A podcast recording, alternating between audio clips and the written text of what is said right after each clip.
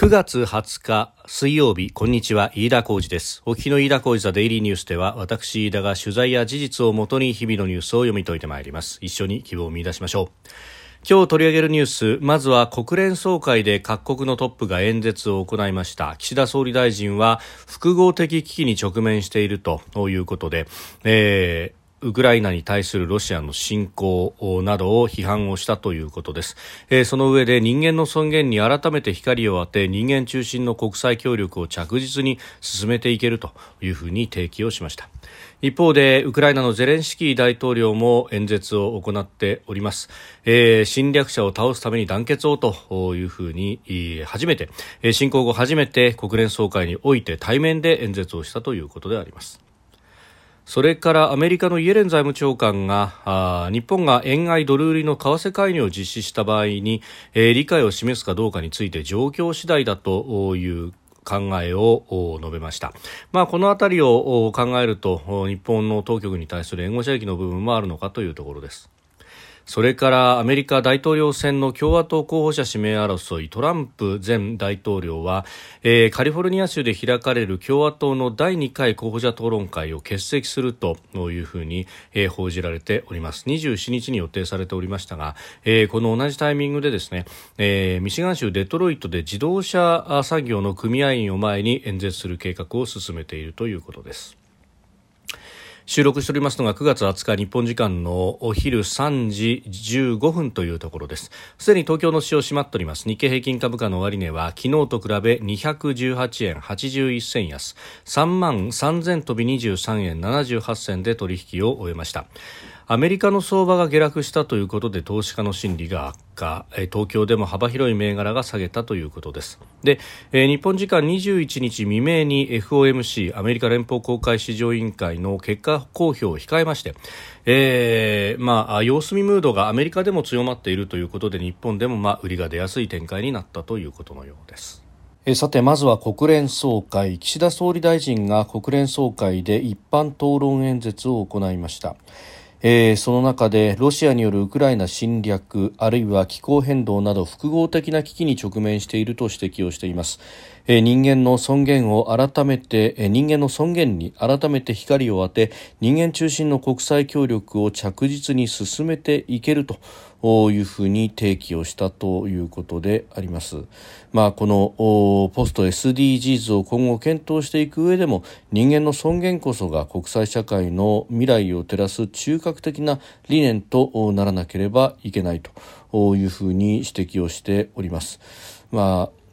日本を取り巻く環境だけでなくてこの世界全体国連が機能不全に陥っているではないかというようなところから、まあ、国連改革そしてその先というものを、まあ、体制価値観の違いを乗り越えるということで人類全体で語る共通の言葉。が必要だというふうに説いたということであります。で、その上で、えー、人間の尊厳というものが非常に重要な概念であるということであります。まあ、そもそも G7 に向けて法の支配というものを常に訴えてきたと、そして、まあ、日本のえ、主張として、まあ、かつてから、えー、人間の安全保障ということを言っていて、まあ、それをさらに、えー、アップデートする形で人間の尊厳という言葉を、まあ、今回10回以上この言葉を使っているということで、まあ、かなり、えー、岸田さんご本人としても力を入れたということでありました。でまたあ核抑止についてもですね、えまあ、核保有国を巻き込んでいかなければうまくいかないんだということを説いております、まあ、このあたり、えー、核兵器禁止条約になぜ日本が参加しないんだということは常に、え、言われるところでありますしまたサミットの後もですね、え、この被爆地出身の総理であっても核禁止条約に、え、参加できないのかということでさまざ、ま批判が出てきたというところでありますがまあこの辺りでですね、えー、核兵器保有国と非保有国の間で議論を促進すべく国連や関係国と協力していくということ、まあ、日本が今年安保理の非常非常任理事国であるということもですね、えー、引きながらうん実現可能な形での核の軍縮というものをまあ訴えたというところであります。まあ、この辺りというのは、まあ、岸田さんあサミットトに合わせてですねすで、えー、に広島アクションプランというものも出して、えー、いらっしゃいますので、まあ、その辺を強調するというところですけれども、まあ、この辺は、まあ、国内では、うん、なぜ核禁止条約に参加をしないんだというあたりの批判というのはまた出てくるんだろうなというふうに思います。まあ、私としてはうん、まあ、一方で、えー、核の保有国核抑止力というものを手放す、えー、ことは現実問問題としてはないんではないかという中においてはですね、えー、こうしたアプローチの仕方で、えー、遠い未来の、まあ、ある意味理想の目標としての核廃絶というものがありそこへ向けての道筋ということでまずは核の削減というものに訴えかけていくというのは非常に大事になってくるのではないかというふうに思います。で他方ですね、えーウクライナのゼレンスキー大統領も国連の総会での一般討論演説に臨みました。まあ、この中で、えー、ゼレンスキー氏は、まあ、侵略が始まった以来初めて対面で、えー、国連で演説をしたということになります。まあ、去年はあビデオメッセージとオンラインでつなぐという形でありましたので、まあ、それと対照的というところであります。で、えー、そこで指摘してきたのはあ、ロシアはあらゆるものを武器として利用しているということで、まあ、あ食料やエネルギーというあたりを人質にとってですね、えー、相手国、周りの関係国に対して情報を迫ったりであるとか、あるいはウクライナへの圧力のかけ方として、まあ、子供の誘拐というものも使っているではないかと。まあ、このあたりは、あ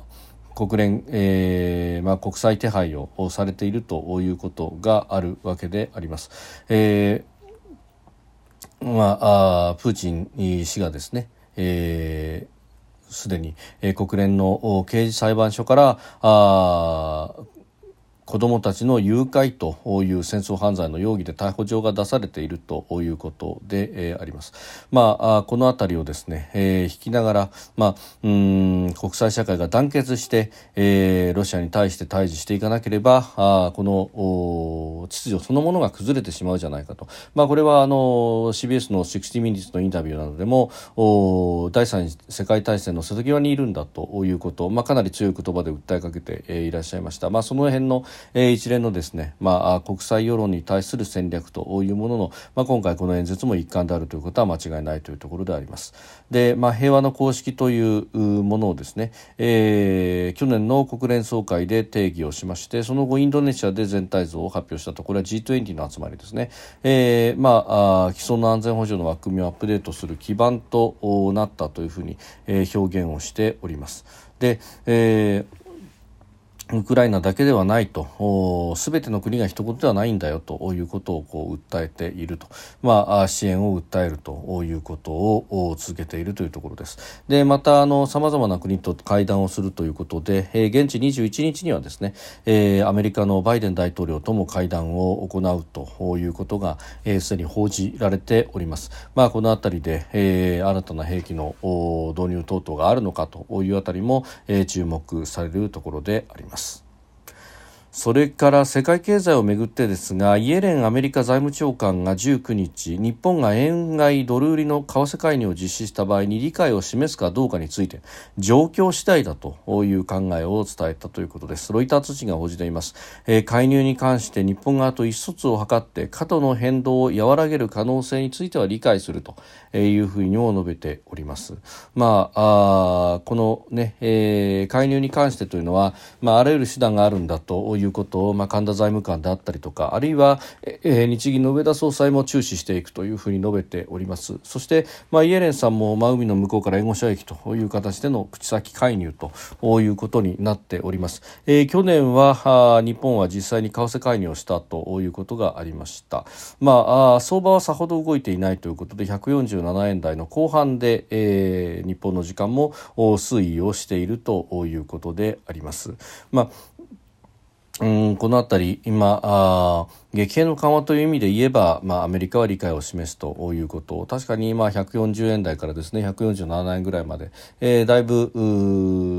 上がり下がりを繰り返しているというところがありますんで、えー、まあ、このあたりをどう判断するのか、まあ、確かに、まあ、こうした発言もありですね。またそれを試しに行くということもあって長期金利はあ0.725というパーセントという10年ものの国債の金利がまた上昇しているということ、まあ、そしてそれを生やす、えー、メディアなどもあるというところであります。まあ、為替介入をするということで、ま、あ円あるいは国債も防衛するんだというような意思を示すのかどうなのか、えー、一頃は6%台というものが、えー、攻防戦でしたけれども、まあ、7%を超えてきたということで、まあ、この辺りからどう対処していくのかということを、まあ、相場が試すような展開になっております。えー、それからですねアメリカの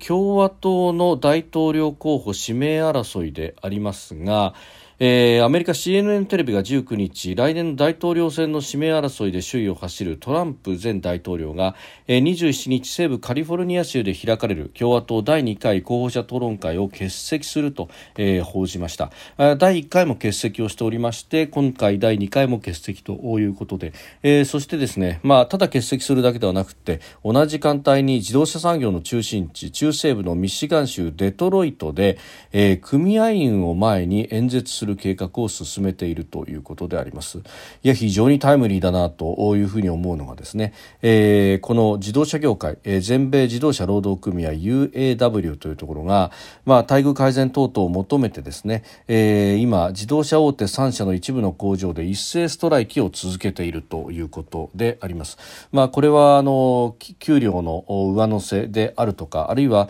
えー、EV の普及でですね人がいらなくなるというような恐怖心もあり、え、待遇改善を求めているということでありますが、まあ、労働組合というと旧来は民主党の地盤であるということでありました。でこのミシガン州というところも、まあ一言ではなくですね、まあ、ラストベルト錆びた工業地帯なんていう言われ方もしますがかつては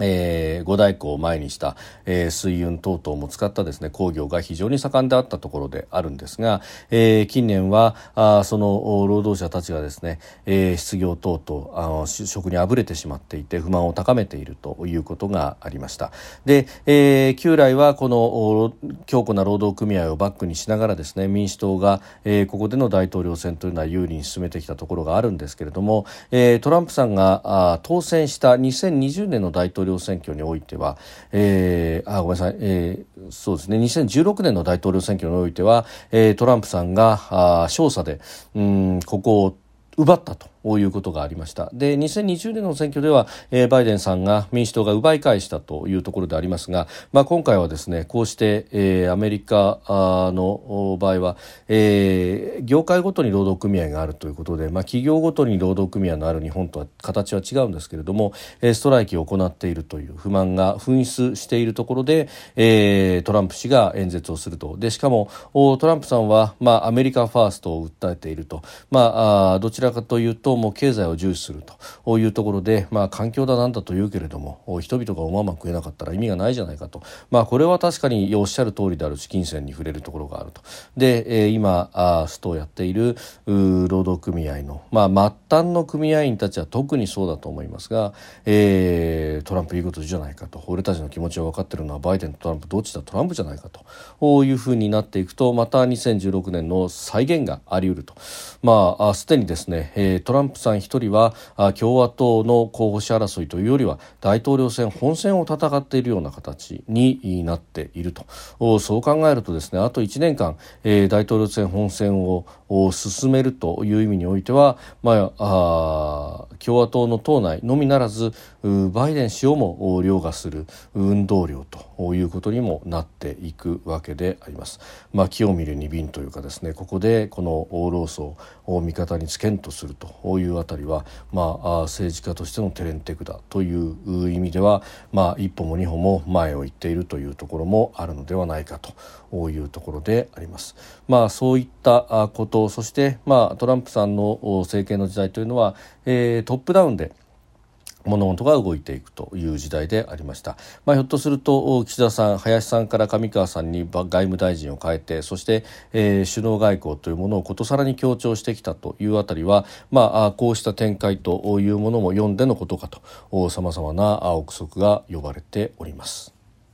飯田浩司デイリーニュース月曜から金曜までの夕方から夜にかけてポッドキャストで配信しております。番組ニュースに関してご意見感想飯田 TDN アットマーク Gmail.com までお送りください。飯田浩司デイリーニュースまた明日もぜひお聞きください。飯田浩司でした。